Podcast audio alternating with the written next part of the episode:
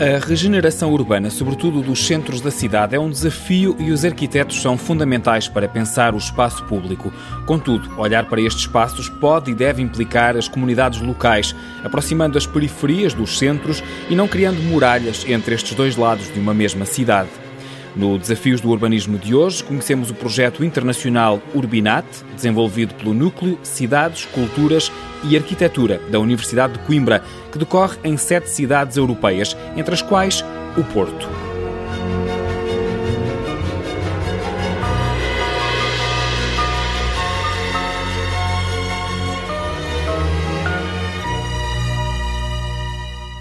É nosso convidado Gonçalo Canto Muniz, professor de Arquitetura na Universidade de Coimbra e coordenador deste projeto internacional. É com ele que vamos hoje pensar as cidades e o papel da arquitetura. Professor, que arquitetura queremos para as cidades do presente e do futuro? De facto, o papel da arquitetura no, no, no modo como pensamos as cidades e as desenhamos é fundamental e hoje há de facto um conjunto de desafios que se colocam aos arquitetos para pensar a cidade. E esses desafios passam um pouco por aquilo que são, de um modo geral, os desafios que as cidades eh, têm hoje, que do meu ponto de vista estão centrados na questão da regeneração urbana, nomeadamente dos centros urbanos, que, que atravessaram um processo muito intenso de transformação, desde as políticas que de algum modo investiram nessa transformação urbana e, e, os arquitetos tiveram uma grande responsabilidade, foram chamados pelos grandes programas, por exemplo, o programa Polis e, e, e, outros, mais de caráter municipal, e que foram fundamentais do ponto de vista do modo como se pensou o espaço público. Penso que foi a grande, a grande aposta e a grande transformação das cidades, que depois levou a, a também à regeneração do próprio edificado. E, portanto, este foi um momento fundamental que teve, obviamente, aspectos muito positivos e penso que os arquitetos eh, contribuíram eh, de uma forma muito qualificada, mas também hoje vemos algumas consequências menos positivas, que de algum modo este processo não envolveu as comunidades eh, locais e que abriu portas para um turismo de algum modo descontrolado. E portanto hoje de facto temos os nossos centros bastante qualificados do ponto de vista físico, mas com muitos desafios do ponto de vista social.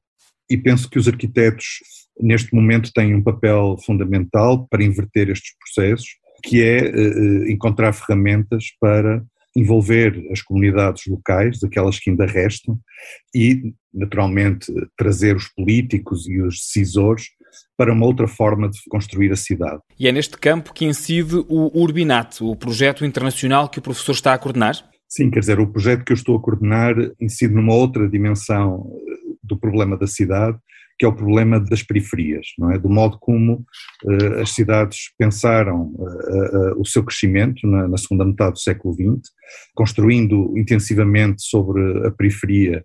Portanto, aqui não estou só a falar de Portugal, este projeto, o projeto Urbinat, é um projeto que atua na Europa, em, em sete cidades europeias, e o que nós identificamos foi que este processo de requalificação do espaço público não poderia estar apenas centrado no, no centro das cidades, focado no centro das cidades, mas também eh, naquilo que foi o crescimento das cidades, que de algum modo, pela necessidade e pela urgência de construir casas de habitação para as pessoas viverem, acabou por descuidar também o espaço público. É?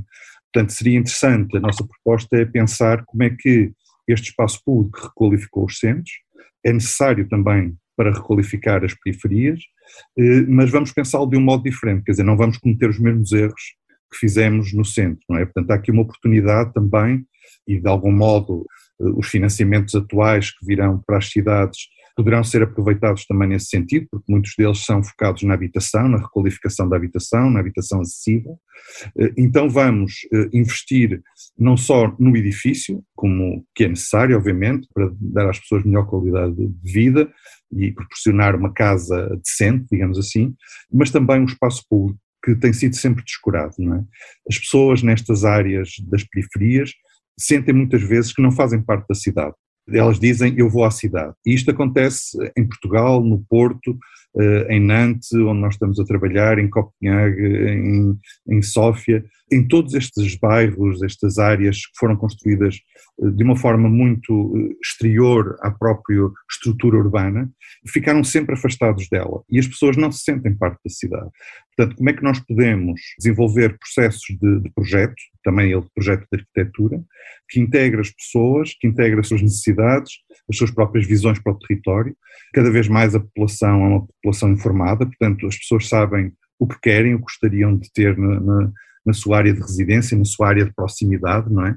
Esta área de proximidade nunca foi cuidada pela cidade e, e portanto, as pessoas têm muita dificuldade em, em viver o seu espaço urbano e a sua relação com as áreas urbanas envolventes. Corrija-me se estou errado, mas arquitetonicamente muitas vezes se nota a passagem entre o núcleo duro da cidade, o centro, para aquilo que é depois a periferia. Exatamente, exatamente. Claro que, e aqui entramos numa dimensão da transdisciplinaridade da arquitetura, quer dizer, nós não podemos pensar a cidade por gavetas, não é? Os engenheiros da, da mobilidade, os arquitetos, os sociólogos, os geógrafos, quer dizer, cada um na sua, na sua gaveta, não é? Portanto, aquilo que nós propomos é que, de facto, os arquitetos também encontrem eles ferramentas de diálogo transdisciplinar, não é?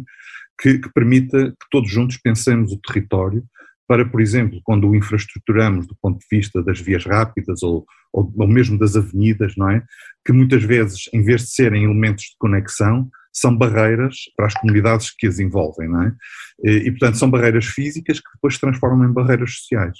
Portanto, nós temos hoje partes das cidades onde nós não conseguimos eh, chegar ao outro lado, não é? Quer dizer, há uma espécie de muralha em, em que tem uma pequena porta eh, normalmente com carros e autocarros e caminhões, e, e, em que as pessoas passam de uma forma muito, muito difícil, não é?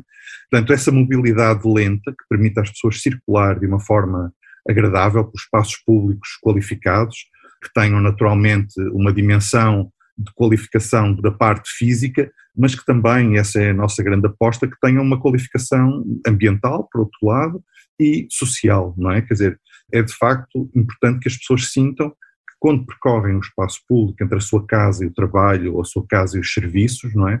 O fazem de uma forma eh, agradável, não é? E que vale a pena ir a pé, ou ir de bicicleta, ou ir de um transporte mais lento. O estudo está num ponto de situação que vos permita perceber se há alguma das cidades que estão a analisar que esteja mais avançada e que não tenha essas barreiras, essas muralhas, como dizia, ou elas são todas muito idênticas? Sim, quer dizer, nós percebemos isto, obviamente, não, não só nós, mas a própria história da arquitetura e das cidades nos demonstra isso, não é? Que o planeamento eh, das cidades na Europa, mas um pouco por todo o mundo. Nós depois trabalhamos com outras cidades fora da Europa para correlacionar os, os modelos urbanos, e, e, isto foi um processo um, semelhante em, em, todos os países, não é?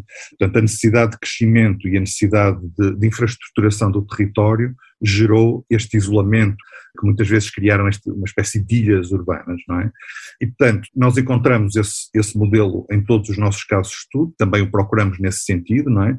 Para perceber como é que em diferentes culturas o modelo se repete mas também como é que nós vamos encontrar soluções adaptadas a cada uma das culturas. Quer dizer, obviamente que, que, um projeto desta dimensão, que trabalha com várias cidades, é um projeto financiado pelo Horizonte 2020 e que é um projeto de investigação e ação. Portanto, nós não só investigamos, como também depois temos equipas no terreno eh, que atuam juntamente com os municípios. Portanto, os municípios destas cidades estão todos eles envolvidos, para que os próprios municípios repensem os seus modelos de atuação no território, não é?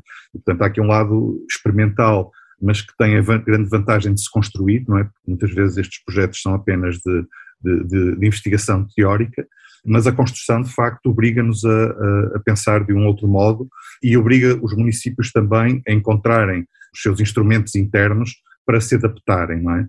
E, e com eles poderem uh, passar a trabalhar de um modo diferente, não é? Portanto, isto implica repensar os modelos de governança, não é?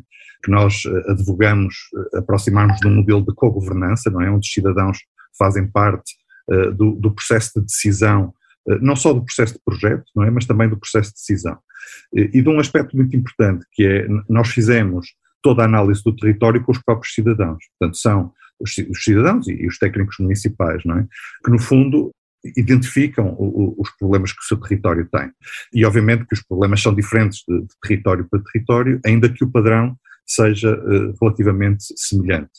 E claro que depois há, há, algumas cidades que estão de facto mais avançadas no modo como já estão a pensar este problema uh, e outras que estão uh, ainda conscientes do problema, mas ainda a encontrar as ferramentas para lidar com isto. Não é? Portanto, isso é muito interessante quando estamos num projeto que trabalha com várias cidades, porque permite uma partilha do conhecimento, não é? E muitas vezes para as cidades é mais interessante aprender entre elas do que aprender com a academia, com a universidade, não é? Portanto, esse processo de partilha é muito rico e o que é interessante é que temos bons exemplos em todas as cidades, mas que se complementam, não é? Que são diversos. Por exemplo, temos cidades que têm modelos de, de governo já muito eh, avançado do ponto de vista eh, do diálogo com os cidadãos, que é o caso, por exemplo, de, de Bruxelas ou de Nantes, não é? que têm já uma estrutura dentro dos próprios municípios que potencia todos os processos de, de, regeneração urbana envolvem a comunidade local, não é? já têm ferramentas para isso, e outras cidades que ainda estão a, a, montar essas estruturas, não é? para que estes processos não sejam pontuais, mas que eles de facto fiquem enraizados no modo de fazer a cidade. E aqui, obviamente, que é fundamental o arquiteto também ter ferramentas não é? e ter uh, metodologias que permitam, de facto, trabalhar nestas equipas transdisciplinares e principalmente trabalhar ouvindo e partilhando os processos de decisão com os cidadãos, não é? tirando partido do conhecimento que cada um tem sobre o território. E, naturalmente, os cidadãos eh, que habitam e, e trabalham nos, no, nas comunidades têm um conhecimento do território muitas vezes muito maior que os técnicos municipais ou que os técnicos arquitetos, não é? Ou que outros. Gonçalo Canto Muniz, professor de arquitetura na Universidade de Coimbra, coordenador do projeto internacional Urbinat, foi o convidado desta semana do Desafios do Urbanismo.